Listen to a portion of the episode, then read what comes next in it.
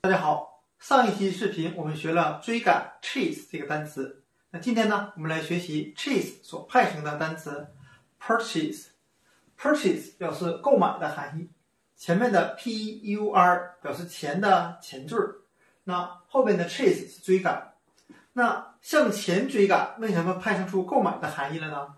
很多追求时尚或前卫的年轻人喜欢购买一些最新款的手机呀、包包啊、衣服啊，所以说由向前追赶派生出购买的含义。